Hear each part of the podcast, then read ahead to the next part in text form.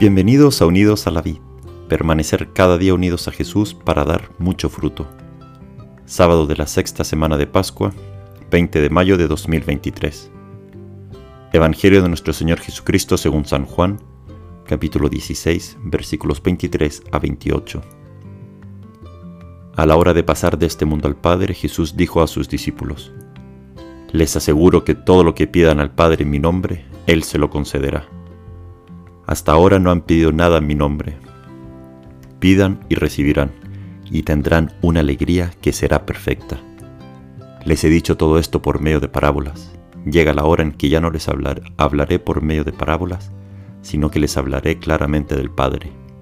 Aquel día ustedes pedirán en mi nombre, y no será necesario que yo ruegue al Padre por ustedes, ya que Él mismo los ama, porque ustedes me aman y han creído que yo vengo de Dios salí del Padre y vine al mundo. Ahora dejo al mundo y voy al Padre. Palabra del Señor. Gloria a ti, Señor Jesús. Estamos ya en las vísperas de la solemnidad de la ascensión de Jesús al cielo. Jesús mañana parte con alma y cuerpo al cielo. Ya mañana tendremos tiempo de meditar sobre esa fiesta.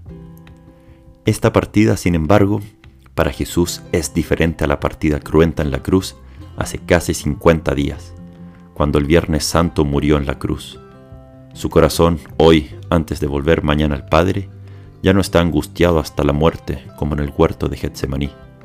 Su corazón está esperanzado, alegre, ha realizado ya la misión, la voluntad de su Padre de rescatar a la humanidad del pecado y de la muerte. Pero a la vez su corazón sabe que muchos todavía no le conocen, ni le aman, y por eso ordena a sus discípulos a ir a todo el mundo a proclamar el Evangelio y llevar el bautismo a todos los rincones. Jesús no nos dejará solos.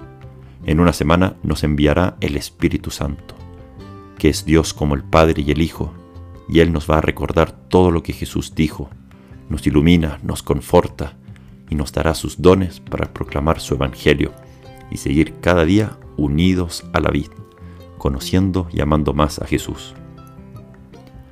Hoy Jesús nos dice que pidamos al Padre en su nombre y que Él nos lo concederá. Jesús mañana sube al cielo y se sienta a la derecha de su Padre. Qué regalo saber que tenemos a un amigo, al mejor amigo de nuestra alma, sentado al lado del Padre. Lo que le digamos a Jesús en la oración él se lo presenta directamente al Padre. Jesús siempre escucha lo que decimos o pedimos, siempre. Y no por el hecho de no recibir inmediatamente lo que pedimos, significa que no nos escucha. Dios Padre acoge siempre la oración de Jesús, la oración que le presentamos a su Hijo, y sabe responder al tiempo adecuado, o con un mejor plan, o inmediatamente.